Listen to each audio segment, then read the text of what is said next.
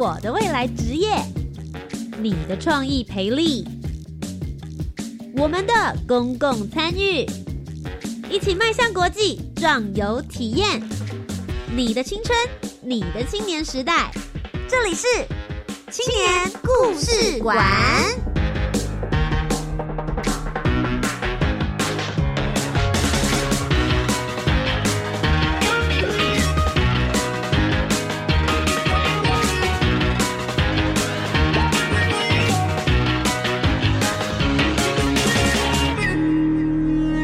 位青年，一个故事，改变与感动就从年轻人开始。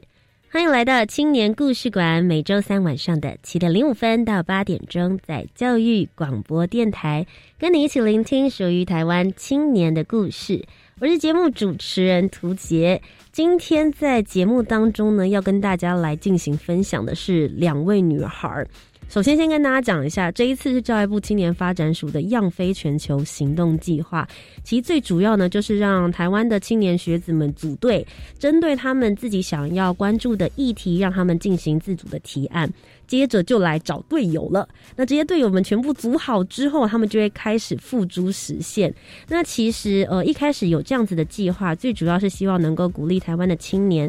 找到自己所想要讲的议题之后，可以有机会飞到国外看一看这些组织，参访之后回到台湾，付诸实现，做一些实际的行动，来帮助台湾的一些在地资源。不过大家也知道，二零二零年因为疫情的关系，所以我们今天请到的这个团队呢，他们目前还没有出国，还卡在台湾，但是他们已经做了非常非常多的访谈。同时，他们的服务也已经在进行喽。他们针对的议题是关于难民。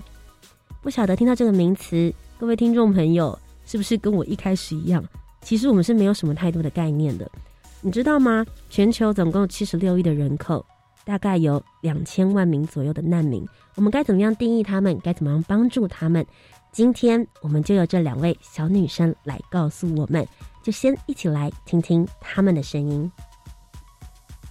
大家好，我是王玉珍，大家可以叫我优信。现在目前就读台湾大学政治系国际关系组二年级。那我们的团队名称叫 Refugee Network Taiwan。我们相信每一个难民的孩子都有受教育的机会。Every child deserves an opportunity。好，大家好，我是郑龙。那我目前在国立台湾师范大学教育心理与辅导学系担任专任研究助理。那很高兴这一次可以参与团队目前正在进行难民儿童线上英语课程的计划。今天非常欢迎 Yoshi 以及阵容来到我们的节目当中，接下来就马上进入我们今天的节目专访，一起来听听他们的故事。Hello，Bonjour，萨瓦迪卡，空邦哇，国际学习，全球趋势，海外体验。通通都在国际参与，I share。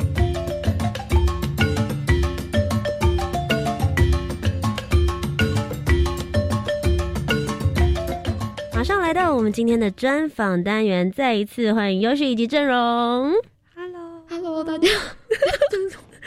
他们刚刚前面一开始的时候跟大家打招呼，想说哇塞，这个团队超级专业的。现在有瞬间变回小女生的感觉，我这样就放心多了，没有觉得我老的太严重。好啦，虽然你们是小女孩，但是你们关注的是一个全球的大议题。刚刚在前面的开场就讲到了这次的“样飞全球行动计划”，你们所提出来的计划是关心难民啊。是不是可以先简单的帮我跟所有的听众朋友们，我们需要一点小小的补习？请问你们对于难民的定义，以及到底全球目前难民的状况，可不可以让我们先有一个哇全球的地图在我们的脑海里面？好，那难民的定义的话呢，其实从联合国的定义来说，它就是当一个国家里面的国民，他们因为政治、因为宗教、因为各种原因而导致纷争而需要。呃，需要被迫到海外，那去去保护他们自己的生命。那这样子的一个族群，我们称它，我们把它定义为难民。那在这次的，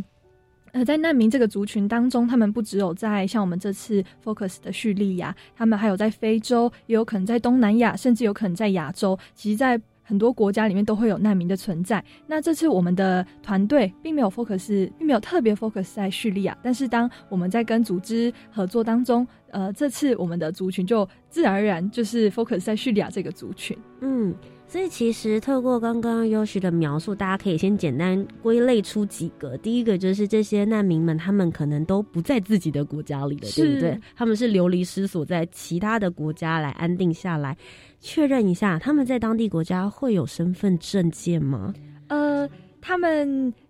有分，到了当地之后会有分两种，一种就是他们可能没有这个。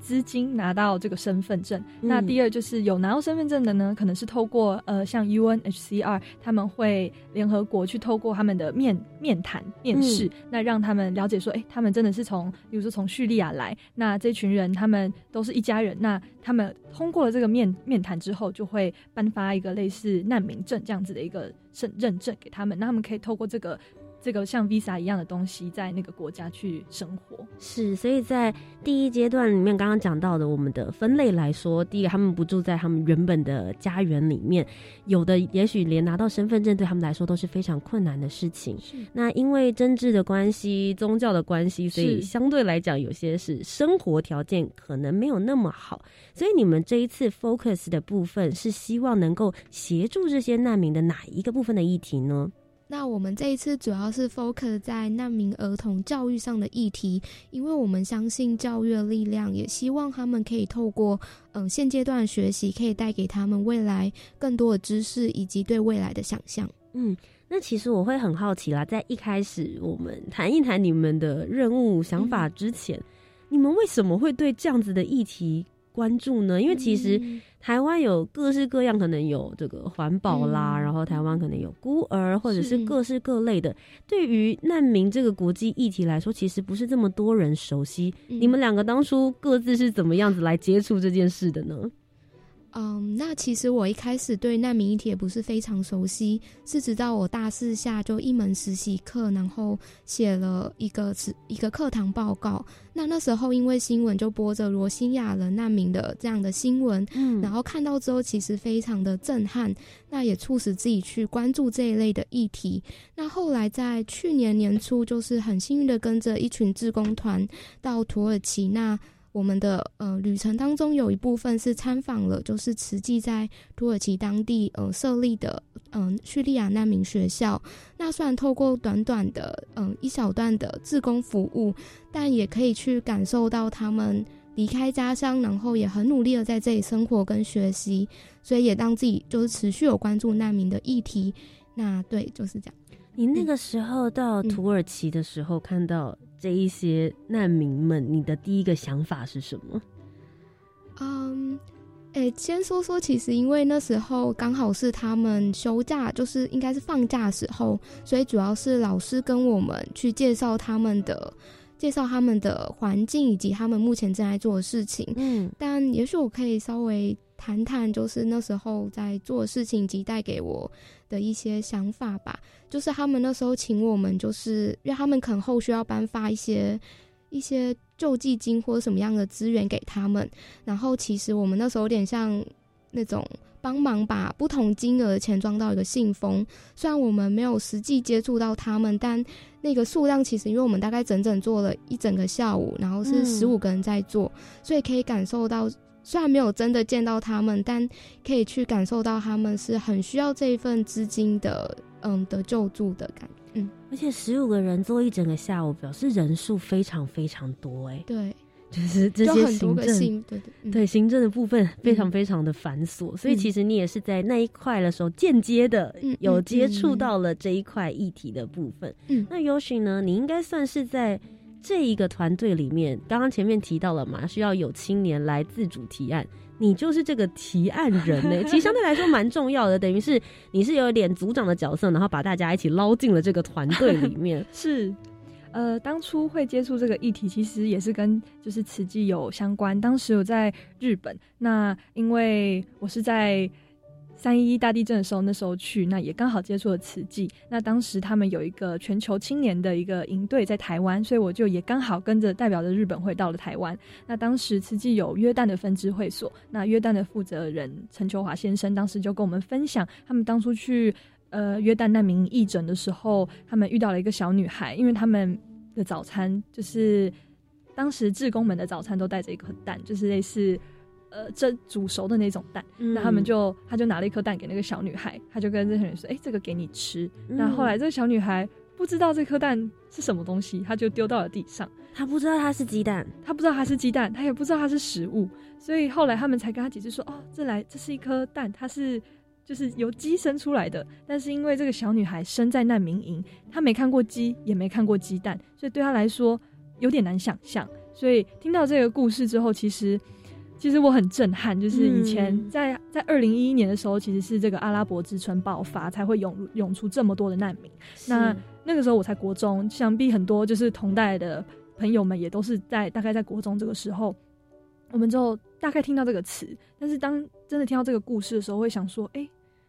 我吃的这么饱，他居然连一颗蛋都不知道，所以这有点触发了我，就是想要了解说。那还有多少人有这样子相相同的经验？所以后来我自己因为是在日本长大，所以后来我就有参加日本的 UNHCR 联合国难民署的电影节的活动。那也看到了一些很多很多的纪录片是相关的故事，所以后来也触发，就说呃，当当时从决定回台湾念大学之后，就希望说我是台湾人，那我希望能做点什么的时候，我希望从。给我触发点那个感触最深的那个议题开始做起，所以后来回台湾，我才毅然决然决定说，虽然我还不太知道有谁有这个兴趣，但是也因为教育部提供了这个计划，所以想说那就。那就试试看，找不到也没关系，一个人做也可以。后来就找到了这一群伙伴，这样是。不过其实对你来说，一开始的触发点是来自于台湾，同时其实你在学校也有修习相关的课程，所以其实这个计划来说是学校的课，然后再加上了样飞全球行动计划的 mix 版，对不对？是。当时在回到台湾第一个时间点，因为在台湾大学，那那时候有一门课叫非营利组织与专题。那在这个课当中，老师让我们就是也是针对自己有兴趣的社会议题去做去做一个呃做一个有影响力的行动。当时我们决定说，我们不知道有多少学生对难民有难民议题有兴趣，所以就决定那我们办一个展览。我们办几个讲座，所以也办了，就发现其实还蛮多学生会来听的。但当时办完的感想是说，我们做了这样子的呃演讲跟展览，但不知道我们要怎么样去真实的去帮到当地的孩子们。所以后来呃这个这个专题就这样结束了。后来觉得说有一点可惜，希望可以持续这样下去，有点延伸。对，所以后来从这个专题。开始了之后，我们有了一个，也是开始了一个粉砖。那当时真的是都没有人知道，我们自己默默的开了一个粉砖。所以后来我们取了这个名字，也是从当时这个专题开始的。这样是，所以就从这个学校的专题计划，慢慢的扩大延伸，一直做到现在的服务。呃，refugee network。Taiwan 也就因为这样子而成立了。你们这个小组目前总共是五个人嘛，对不对？是五个人。然后其中今天两位来到我们今天的节目当中，就来跟我们好好聊聊你们刚刚讲到的延伸计划。后来你们做了哪些事情？现在也是持续进行式呢？好，那我们目前主要先招募了二十几位台湾的志工，那其实他们的身份也很多元，大部分是学生，那一部分也可能是已经在工作的人。这样，那后来我们也连续呃联系到呃来自三个地区的小朋友，一个是嗯住在土耳其的。嗯，国小学生，那一个是散布在世界各地的叙利亚大学生，嗯，那我们同时也有在服务呃菲律宾的大学生，那目前主要是这三个地区的学生，那我们目前会和他们每周进行一次。呃，每周进行一次，大约是一小时的英文线上课程。嗯，那其实课程内容主要是由志工去根据和学生聊天的过程中去知道他目前对什么有兴趣，他想学些什么，比较像克制化的课程这样。那呃，内容其实也很多元。那有时候我们也会出一些小作业给学生去练习。所以其实是比较 focus 在帮助这些难民的孩童们，嗯让他们能够跟国际接轨，嗯然后在英语学习上面不会因为他们的身份或是他们身边的资源不够嗯而落后于其他的人。是那除此之外，你们其实已经开始在进行做这件事情，包含对接。我很好奇，教学这件事情其实它是一个专业，那嗯你们包含你们五个人里面，然后还有。十几位、二十位的志工朋友们，你们是怎么样子来做英文这方面的教育训练的呢？开始这个线上课程有一个想法，就是说，因为其实我们有查过相关国际呃，在美国啊，或者是在其他国家的像类似相同的线线上课程，其实他们都有一个程度的英文英文的、嗯呃标准，希望说可以达到托福几分几分。那当时我们在发发想这个这件事情的时候，想说，嗯，对于这些孩子们，难民的孩子们，他们。英文的程度其实可能，即使在高中，我们当时有先试教过一段时间，那发现说，即使他们可能现在是高中生，但是他们的英文程度可能只有、呃简单的英文单字，可能还没有办法串成一个句子。是那简单或甚至只有简单的句子，所以我们那时候想说，他们需要的英文能够教他们的英文程度，不需要非常非常的像说，嗯，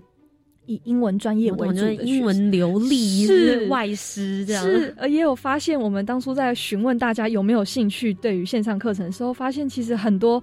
呃大学生台湾的大学生们，他们嗯不一定呃有托福超过一百分，但是他们他们的热忱是足够的。很，有教学热情，是他们也愿意嗯为了这样子的线上课程再去增进自己的能力，嗯所以我们当时就想说，呃，对于这样子的呃教学，我们并没有设非常高的一个英文的标准，嗯。那只希望他们必须带有一个呃他们自己对于课程的想象，他们必须要呃了解说，那他们接下来要上的课程，他们要带给孩子们什么？那他的课程的 schedule，他希望怎么去设定？我们希望他们至少至少要有这样子的标准，这是我们当初的设定，这样子。那你们是怎么样子来所谓的挑选适合的学生？因为其实你们都是所谓的海外连线。那刚刚有提到了难民的数量，其实比我们大家想象中的还要更多。怎么去连接到这些孩子？然后同时，因为他们的身份跟生活资源，也许也没有那么 high technology 的东西。有的时候你要线上直播啊，又需要这个耳机、麦克风，还要有电脑。你们是怎么克服这一些状态？如如何跟他们取得联络的呢？呃，我们当时在面试的时候，其实我们也想了很久，因为我们、嗯他们可能甚至有来自像已经是社会人士的伙伴，然后像我这样的大学生就会想说，有点哇差，这样说，我应该要怎么样去了解这个人？嗯。呃，我又要怎么样能够去嗯去了解他是否适合这个这个线上课程？嗯。后来我们有设了几个问题，第一个是说，我们希望，因为像是在土耳其这样子的孩子们，还有在世界各地的难民的孩子们，他们不一定有稳定的网络，嗯。那也不一定有呃很他们的英文程度不好，所以必须要有一定的耐心去陪伴他们，所以我们会有设几个类似呃场景题，怎么讲？应该是我们有给他一个状况，就是一个嗯情境，然后让他，例如说，我们给他一题说，假如今天你的孩子，你你要教的这个孩子，他他害羞不肯跟你说话，嗯你不知道为什么他他就是很害羞，或是有点封闭，那你要怎么样去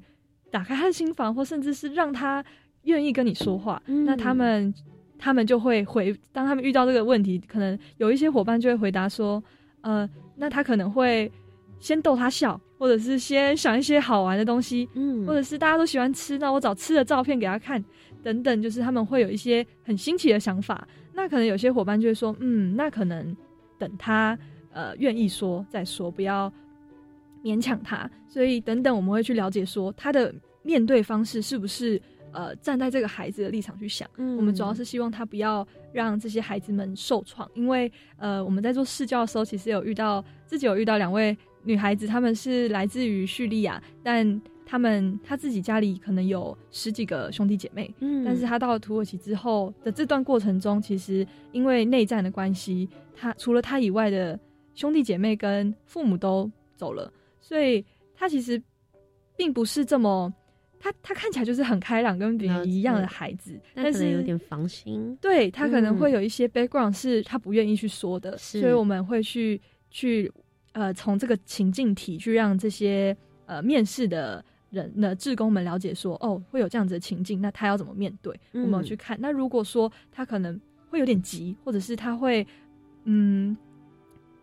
不知道怎么办，之后可能没有尝试去做任何的，就是没有去想一个解决方法，那我们可能会有点担心说，哎，那这样真的遇到状况的时候，孩子们是不是会受伤？是，就是有这样子的一个。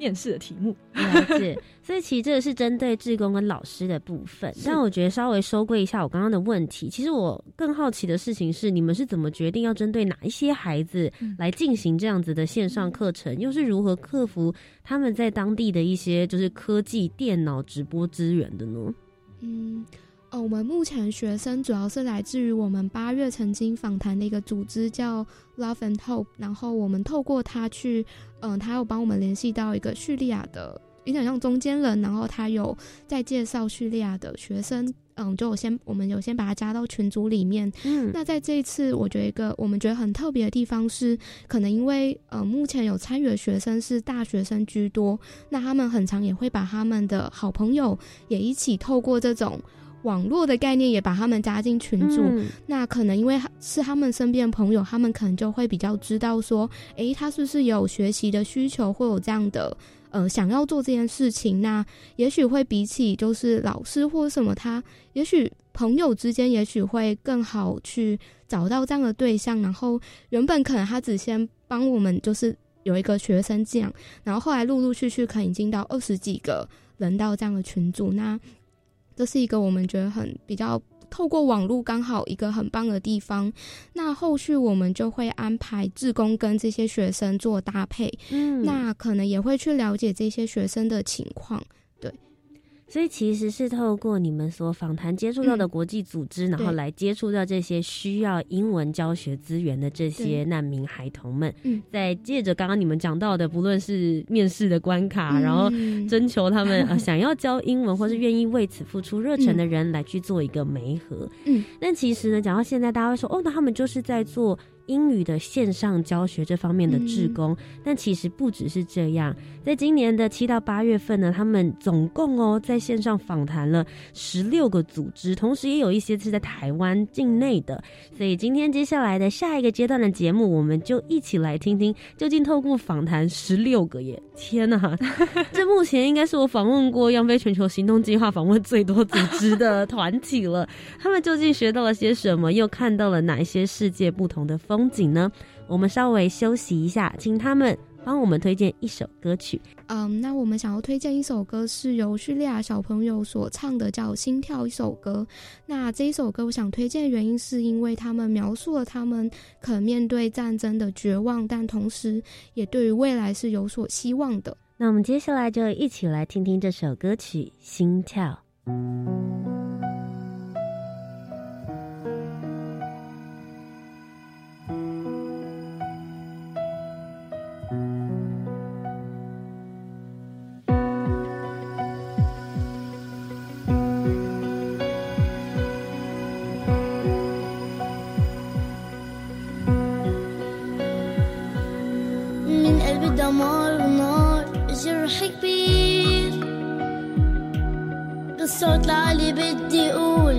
so to sleep.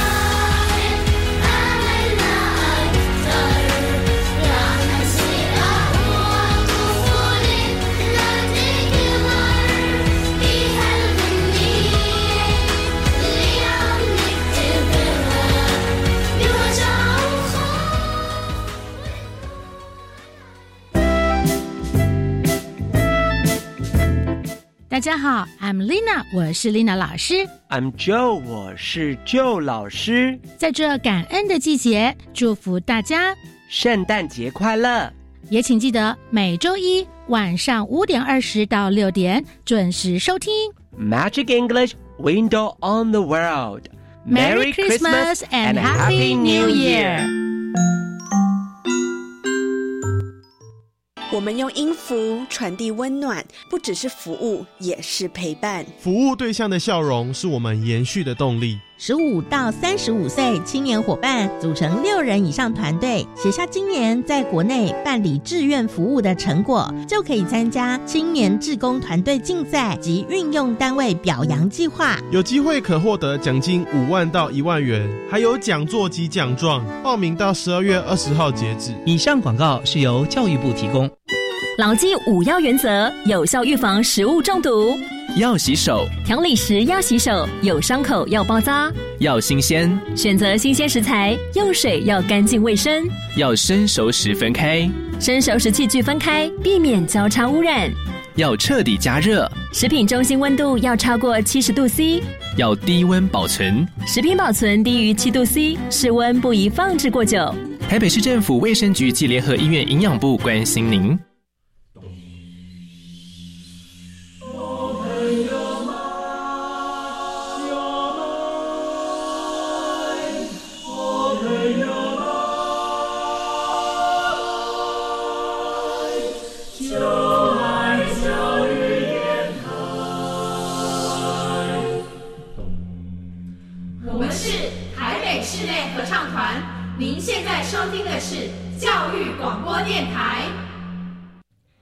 欢迎回到青年故事馆，我是节目主持人涂杰。今天的节目当中呢，继续要来跟大家分享“样飞全球行动计划”。我们来听听，究竟全球的难民还需要我们的哪一些的帮助呢？欢迎 Yoshi 以及郑荣再次跟大家打声招呼。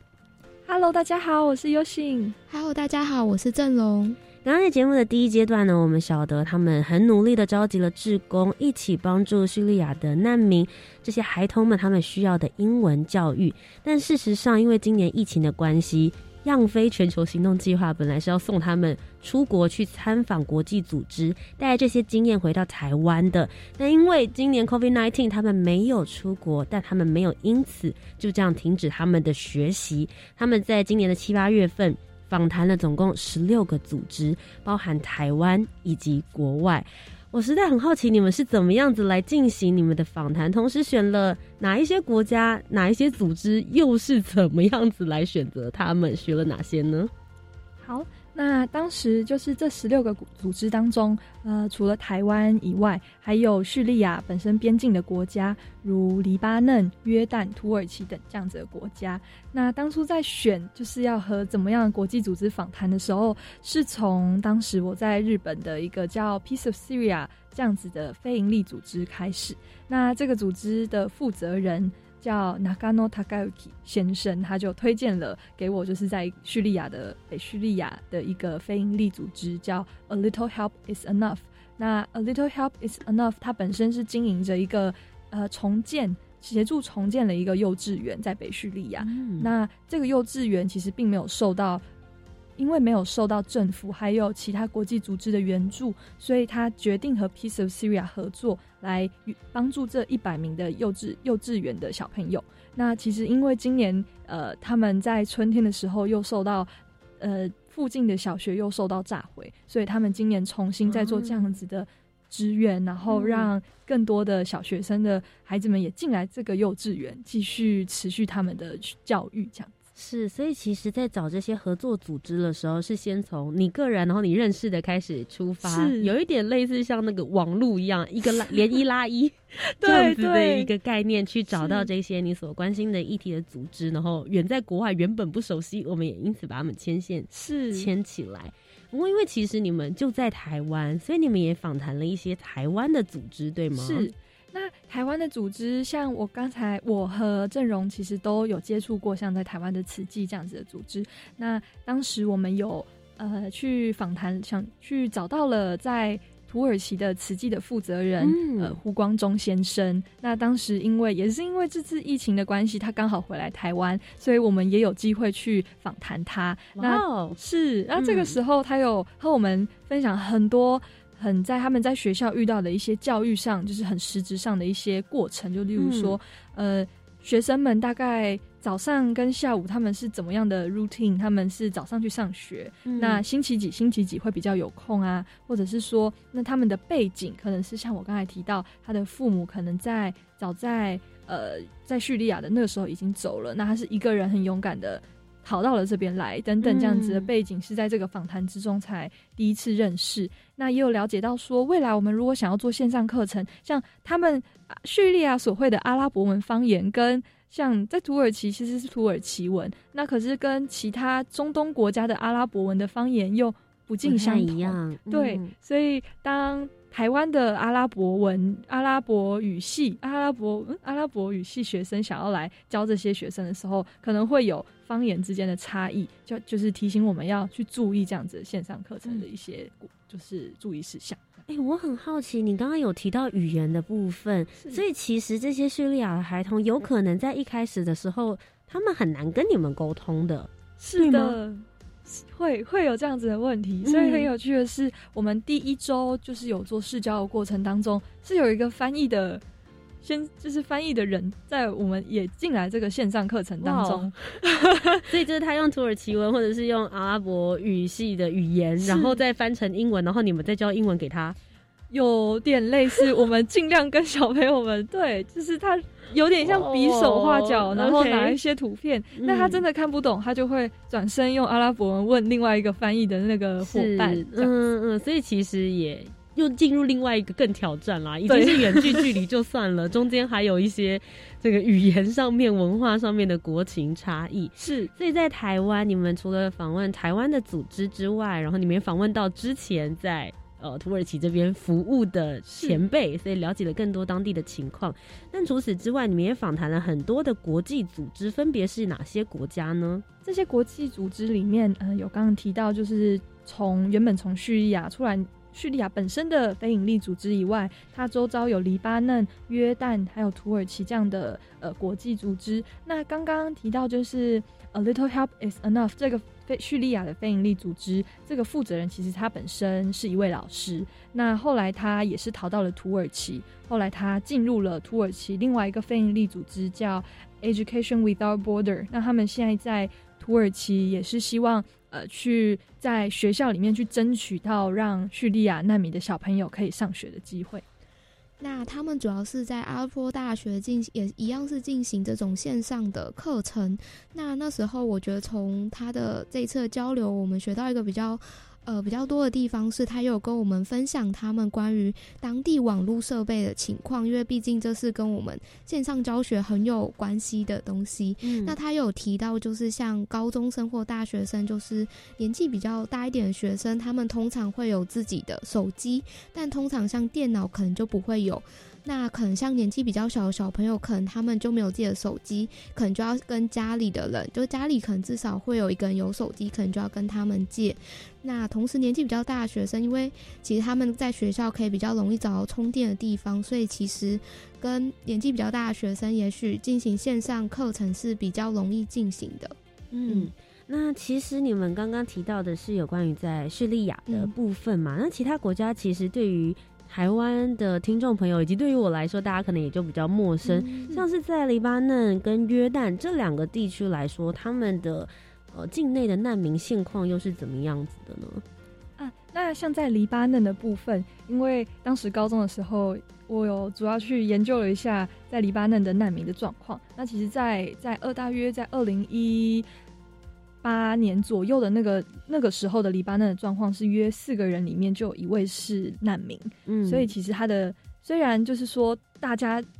共同认知是说土耳其是收容最多的叙利亚难民，但因为它刚好也是国土比较大，所以比就是那个密度的分分配不会到那么的那么的密密集。那对于黎巴嫩来说，因为它非常的它非常的小，它的面积，所以他们同时收收了这么多的叙利亚难民。再加上其实以前的叙利亚其实有收容过一些呃类似巴勒斯坦的难民，那同时在这个内战当中，他们也跑出来到了黎巴嫩，所以像在黎巴嫩里面的话，会有学校呃学校不足、师资不足。或者是因为师资不足，政府同意让大学生也来兼差做实习生来当老师。那他们一个班级平均可能有五十到六十个小朋友，这么多？对，其实是非常多的，很难顾及教学品质哎。是，所以就会想象五十到六十个小朋友的班级里面，同时有叙利亚跟黎巴嫩人，那他们之间就会有一些隔阂，甚至会有霸凌，所以同时会间接导致让这些叙利亚的小朋友会觉得说。不知道为什么要去学校还要受欺负，就觉得这样子的对他来说会越来越消极，会有这样子的状况。嗯，所以其实学习环境对他们来说相对是比较辛苦一些些。可是当时其实听说你们在访谈的时候也遇到了一个让你们觉得比较惊心动魄一点的事件。当时你们和他们准备要访谈约好的时候，刚好前一天发生了黎巴嫩大爆炸。是，记得黎巴嫩大爆炸是发生在约。八月的月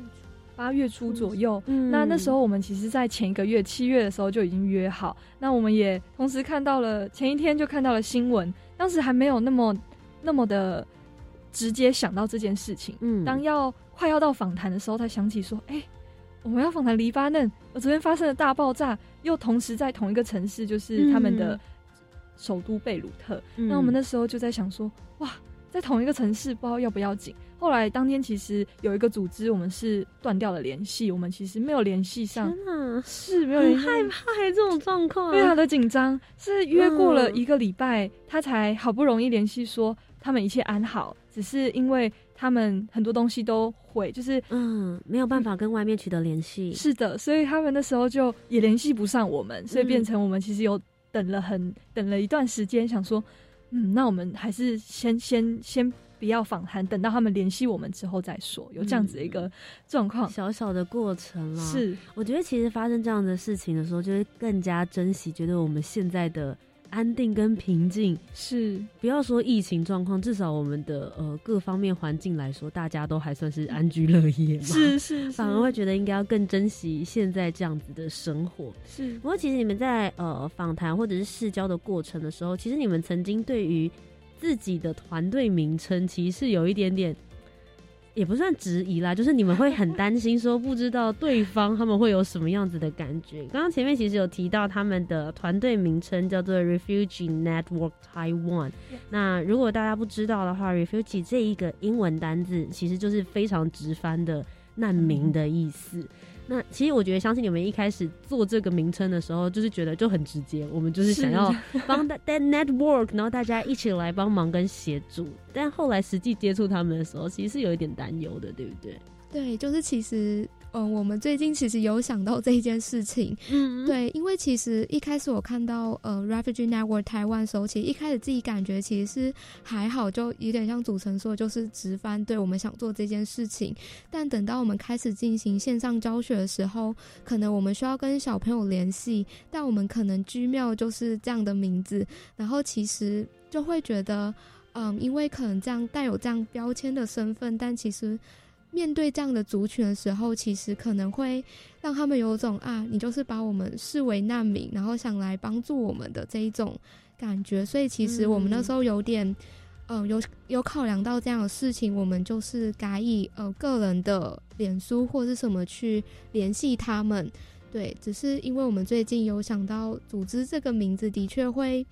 嗯让这些小朋友可能会有一些比较不舒服的感受。那我们近期也有在想说，也许我们后续会再嗯换一个更适当的名字，这样。嗯，因为其实我觉得在做服务的当下一开始，当然本意都一定是很善意，然后很美好。可当真正接触到你们所想要服务的对象面对面的时候。才会发现更多的细节，是，所以在服务就会变得更加的完善跟完备。随着你们越来越深入了解了越来越多的时候，我觉得其实是一个很好的问题，就是大家慢慢的去发掘出自己不足，或者是自己能够更协助、更加成长的一个方向。其实我很好奇，因为你们开始这一个呃组织，然后相关的活动服务，其实最主要是从今年，然后再加上你们的。访谈的部分更了解这个世界怎么样的需要你们的帮助。嗯如果仔细去想想，你们参加了这个样飞全球行动计划。参加前的你们跟参加后现在的你们，经过了访谈，经过了试教，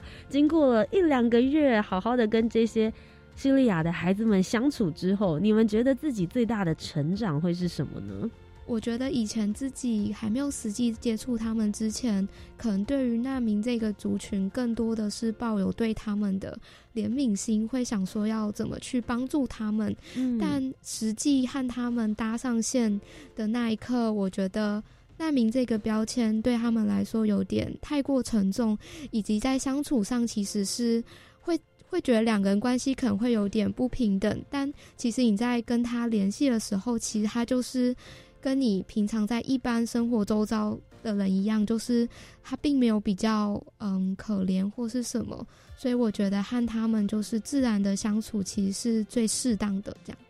那 Yoshi 呢？呃，透过这次的这样子的呃计划，那过程当中其实跟阵容也有点相像。一个是说，嗯，当我真的面对，但过去从来都是在网络上面才找得到的一些族群的资讯，那到后面，他真的是一个，他就像朋友一样，会每周都会有见面的时刻。嗯，那想象说，一个朋友要去见他的时候，你给他一个 refugee 一个难民这样一个词汇，在那个每次聊天的这个那个荧幕上面，当时我就想说，好像好像不太，连自己都觉得不太适当。嗯当时就觉得，嗯，对于就有很印象深刻是，呃，曾经跟 Peace of Syria 在访谈的时候，他曾经跟我们说过，对我而言，那些叙利亚的，他们就叙利亚的难民们都不是难民，他们是我的朋友，因为他过去曾经待过叙利亚两年，所以嗯对他而言，他是一群朋友，他在担心他的朋友受难了要不要紧，而不是觉得他们就是难民。所以当时透过了线上课程之后，更觉得说，对我以后这群这这一群孩子们，应该更是就是一群学生，他们是有机会跟我们接触到的一群学生，但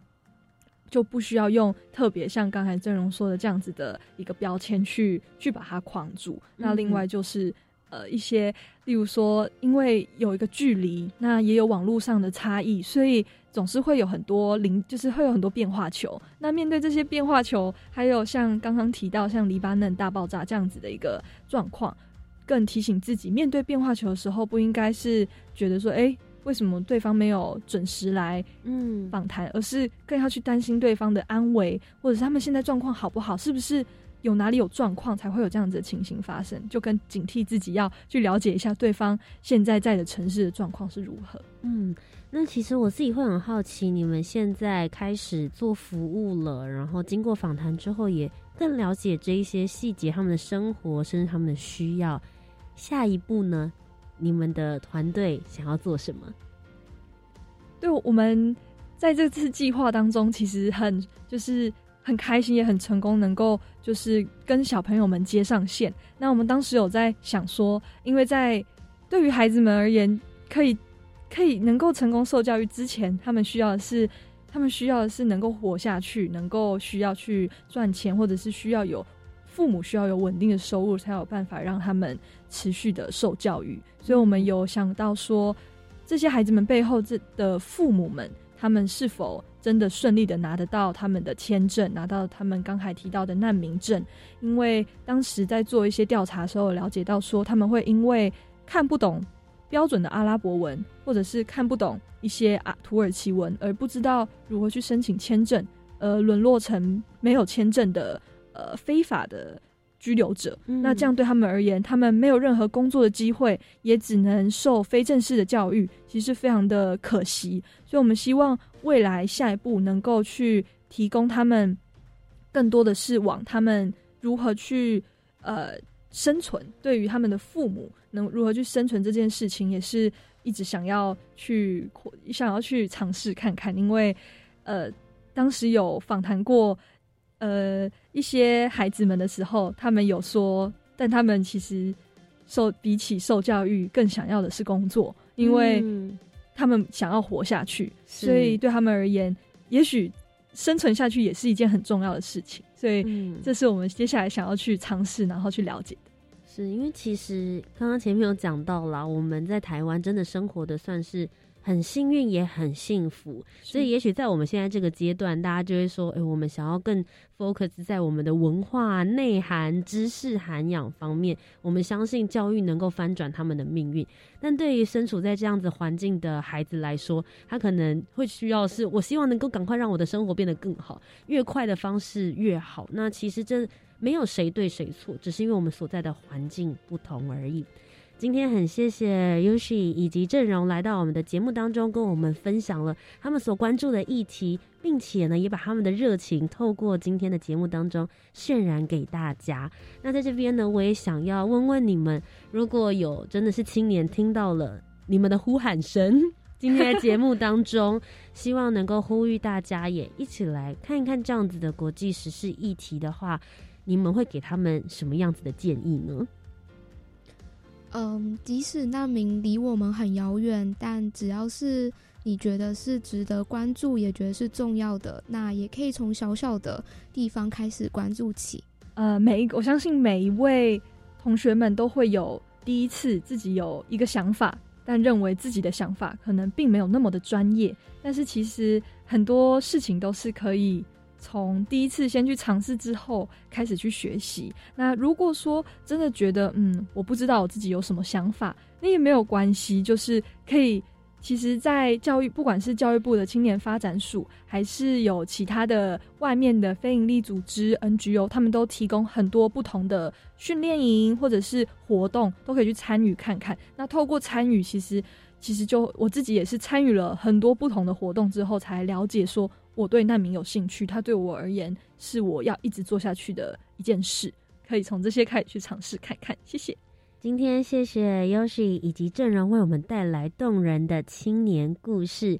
接着我们就要来到我们的下一个单元，究竟他们平常都看些什么样子的书，看些什么样子的电影呢？I think, therefore I am。我思故我在。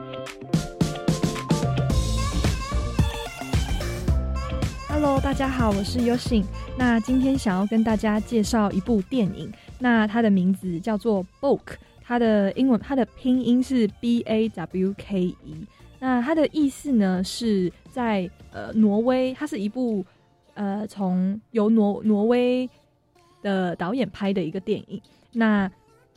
当时他这边的故事呢，主要是要讲说从呃。他嗯，是从两是两位库尔德族的难民，那从伊拉克，那一位父亲跟一位儿子，他们从伊拉克逃出来。那因为库尔德族本身是在呃这个在伊拉克边境，然后还有叙利亚边境这样子的地方游走。那当时他的故事很感人的地方，就是令我印象深刻的地方是最后就是这个父亲跟这个儿子他们要逃到约旦。那但是约旦呢没有收容大人，只有收容小孩，所以这个地方父亲最后把他送到了约旦之后，他就默默的要走了。那在一个他爸父亲要被从要被警车送走回原本的那个边境的时候，他的儿子就发现他爸爸要走了，就冲到那个车子的那个车窗，一直拍那个车窗，然后一直喊着爸爸这样子。那这个爸爸当时并不能认他，因为认他，他的孩子就没有未来，就要得得跟自己回那个边境。所以后来他的父亲是跟警察说我不认识他，然后这个车子就这样开走了。然后你就看到这个小小儿子就很努力的冲，跟着这个车子冲冲冲到最后不能冲。后来他父亲就把他的帽子跟他自己留下来所有家族的照片丢到丢出去的窗窗外，让他儿子能够有一个纪念。那这个故事，它其实是一个很短很短的小短，还是短片。那最后故事就大大概到这边结尾。那当时让我非常的冲击，是因为我也很爱自己的爸妈。那看到爸妈为了要让自己的小朋友有未来，然后要让要让他们待在一个地地方去继续去受教育，必须分离的那种难受的部分，就让我觉得很很感触很深刻，这样子。嗯，Hello，大家好，我是郑龙。那我想推荐的电影是《我的叙利亚邻居》。那它主要是描述一位台湾妈妈叫邓欣婷，那她在土耳其的期间去协助失学难民儿童重返学校。那我觉得这部片很特别的地方，是因为它是以 VR 去拍摄，所以会让你在观看的时候就仿佛就在土耳其一样，就是可能会让你真的好像身临其境去感受他们的生活。今天非常谢谢两位来到我们的节目当中。如果大家对于叙利亚的难民或是有这样的议题，你开始产生了兴趣，或是你也想要当志工的话，那欢迎大家可以上网络搜寻你们，要到哪边才找得到你们呢？我们在 Facebook 上面就叫 Refugee Network 台湾，那在 Instagram 上面查 Refugee Network 台湾一样都会出现。那非常谢谢你们对于这个国际议题上面的用心，也期许你们未来有更多更多的资源注入，然后能够让你们做更多的服务。再一次非常谢谢你们两位台湾青年，谢谢。那我们接下来呢，就一起来听听教育部青年发展署即将举办的精彩活动又有哪些呢？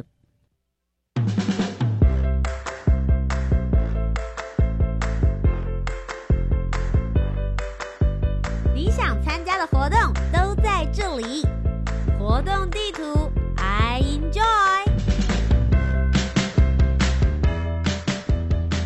活动地图 I enjoy，跟大家分享教育部青年发展署即将举办的精彩活动。接下来呢，即将有两个要来跟大家分享。首先是百工一日的数位职场微体验计划，推出了全新的三百六十度 VR 职场影片喽。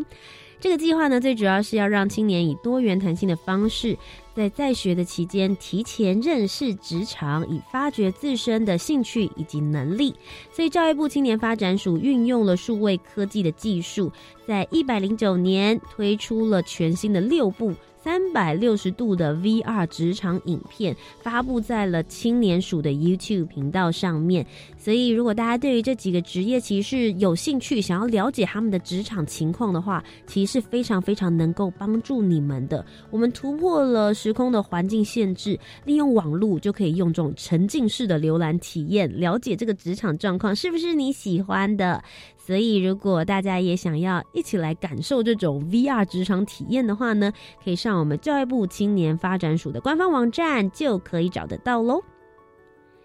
接下来是我们一百一十年的样飞全球行动计划的培训营，是的，也就是我们今天。这个节目的主轴专访单元里面，他们所参与的计划，如果大家也很心动，也想要提出属于你自己所关心的议题专案的话呢，现在我们是报名时间，一直到我们的十二月二十五号下午五点呢就截止报名了。那这个培训营呢，最主要是两天一夜的，我们会在一百一十年的一月。在全国的北中南区总共办理四场的活动。那在这个培训营里面，我会邀请长期从事国际参与的青年典范、青年组织，或是曾经参与“样飞全球行动计划”的学长姐们，来分享他们各自参与的经历以及提案的经验，等于是手把手的教学，告诉你该怎么样子来进行你的企划提案。